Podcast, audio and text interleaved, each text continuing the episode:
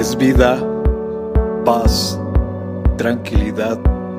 Les habla Hugo Fortes y esto es Palabra con Poder.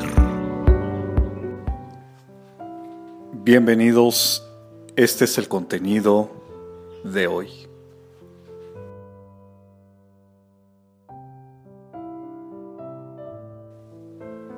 No sé qué estás haciendo hoy Solo sé que absolutamente nada se escapa de las manos de Dios. Aunque sea difícil el proceso, no estamos solos, porque mayor es el que está en nosotros. Les he dicho todo lo anterior para que en mí tengan paz.